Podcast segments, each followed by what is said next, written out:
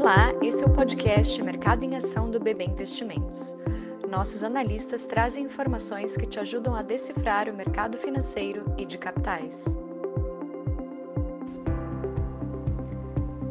Olá a todos, bem-vindos a mais um episódio do Mercado em Ação. Eu sou a Luciana Carvalho, analista responsável pelos setores de agronegócios, alimentos e bebidas no BB Investimentos, e hoje eu vou falar um pouquinho sobre o que temos visto de panorama geral para o setor de alimentos e bebidas, bem como nossa percepção quanto aos resultados do terceiro trimestre de 2020 que foram divulgados ao longo das últimas semanas.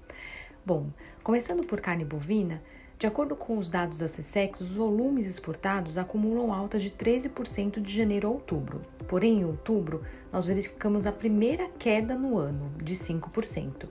Por isso, a gente continua monitorando esses volumes, uma vez que estão favorecendo resultados das empresas exportadoras que estão sob nossa cobertura. Outro ponto bastante sensível para o setor no momento é a aceleração dos preços da arroba do boi. Devido ao ritmo favorável para as exportações, o boi vem batendo recorde de preços e já acumula alta de 41%, ao mesmo tempo que os preços do mercado doméstico da carne bovina também evoluíram 38% no mesmo período.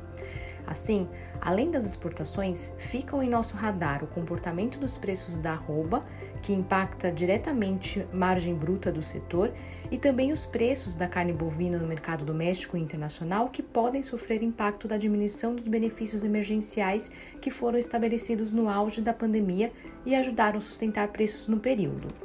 E já que estamos falando de carne bovina, eu vou destacar aqui o resultado de duas empresas que se saíram bem, mesmo nesse cenário de maiores custos. A primeira delas é a Minerva, que demonstrou forte poder de barganha junto a fornecedores e clientes e conseguiu negociar melhores preços de gado, bem como repassar aumento de custos, mitigando assim maiores impactos em margem.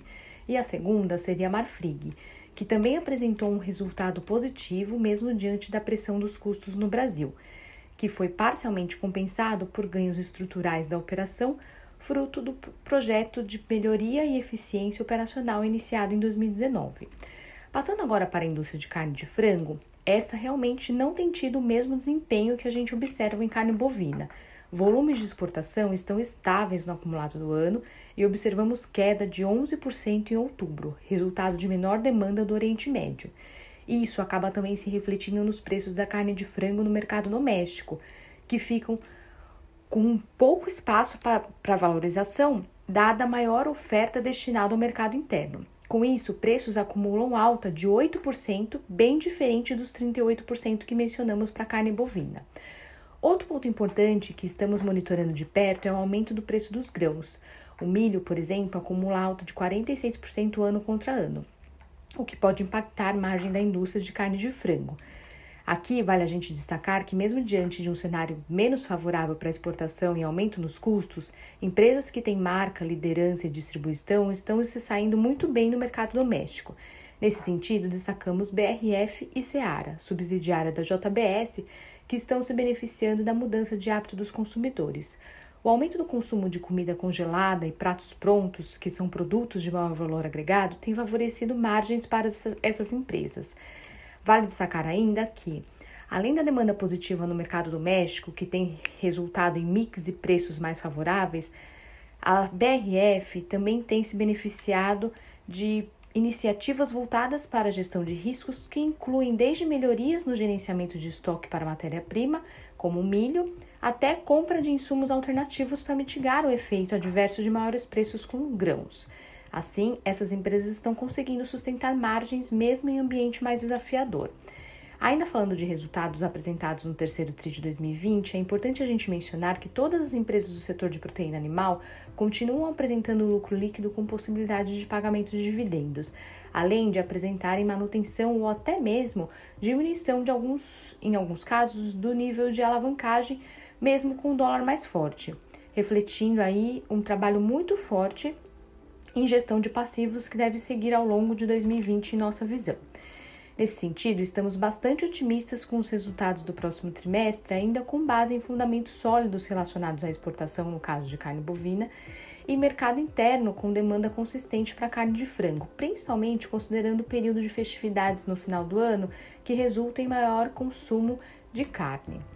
Assim, embora no curto prazo as ações das empresas do setor devam ainda refletir certa cautela dos investidores relacionadas a maiores custos, ainda enxergamos atrativos múltiplos e potenciais de valorização nos, para os papéis no médio prazo. Falando rapidamente sobre o setor de bebidas, após a significativa queda na produção observada no segundo trimestre de 2020, principalmente em abril, a reversão da tendência negativa tem se sustentado. Em agosto, que é o último dado divulgado pelo IBGE, a produção de bebida alcoólica aumentou 20% ano contra ano, seguindo a trajetória ascendente dos últimos dois meses. E isso já se reflete nos resultados de Ambev, que no terceiro trimestre surpreenderam positivamente em volumes de vendas, porém desagradaram o mercado por conta de maiores custos ainda pressionando margens ano contra ano, apesar da recuperação sequencial. Em nossa visão, dois aspectos podem impactar o desempenho das ações da Ambev no curto prazo: a expectativa quanto à reabertura de bares e restaurantes, que é um impulsionador importante para a recuperação de vendas para a Ambev, e o múltiplo atrativo. Como as ações caíram significativamente ao longo da pandemia, reflexo de fundamentos mais fracos para o setor, elas estão em patamares que chamam a atenção de alguns investidores, considerando se tratar de uma empresa com geração de caixa positivo e dividendos atrativos. Bom, essas foram nossas impressões para os resultados do terceiro trimestre de 2020 e um pouco da nossa perspectiva para os papéis do setor de alimentos e bebidas na B3. Para mais informações, não deixem de acessar nossos relatórios em nosso portal investimentos.bb.com.br.